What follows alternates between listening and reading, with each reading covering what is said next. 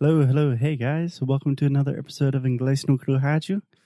This is a special Christmas edition. Yay! Merry Christmas! Merry Christmas! Feliz Natal! Feliz Año Nuevo! Não, só Natal. How are you doing, Alexia? I'm fine. I'm happy. Santa is here. Santa's here. Is Santa going to be good to you? Yes, of course. I've been a good girl. that is debatable.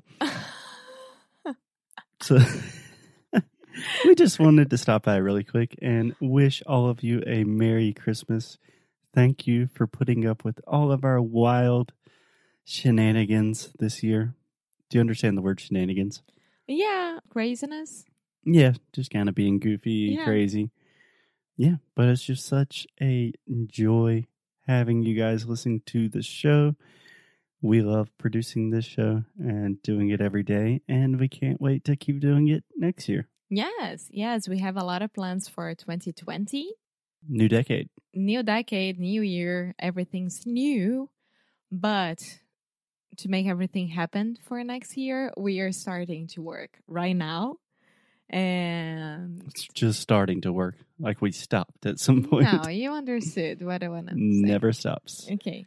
Yeah, but if you want to get 2020 started on the right foot, we are doing something really cool. At least we think it's really cool. So every month we are going to have a new English challenge. Maybe you have heard a little bit about this already, but the first challenge that we're doing is all about first impressions. So making a really strong first impression when you're meeting people in English, when you're having new conversations with native speakers.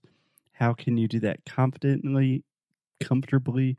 How can you do it without thinking, without having to translate too much? That's what we're working on in the first challenge.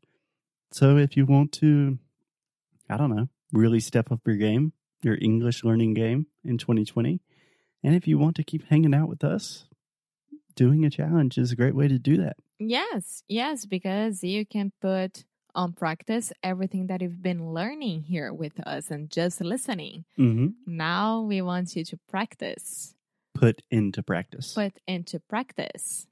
Yeah. Yeah. So maybe, maybe Santa can wait a little bit and give you as a present for next year, starting in January. Maybe, who knows? Yeah, that would be awesome. I Yeah. would love if Santa would give me language learning gifts. Yeah, I don't know if Santa knows how to find good language learning courses and stuff like that. we'll see. I think I think he's a very international guy. so that's fine. I think he'll be doing that. I don't know if we're talking about American Santa or Brazilian Papai Noel.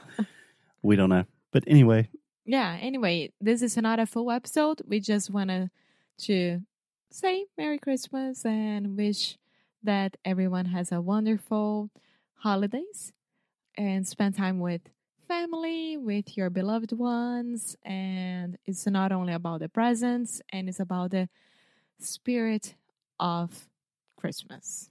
Yeah, Yeah. if you are crazy enough to be listening to this podcast on Christmas Day, we thought we should just send you a little bit of love and joy because you bring so much love and joy into our lives.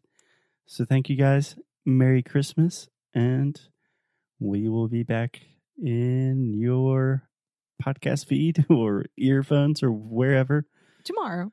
tomorrow. okay, well, never stops, huh? Okay, Merry Christmas. Feliz Natal!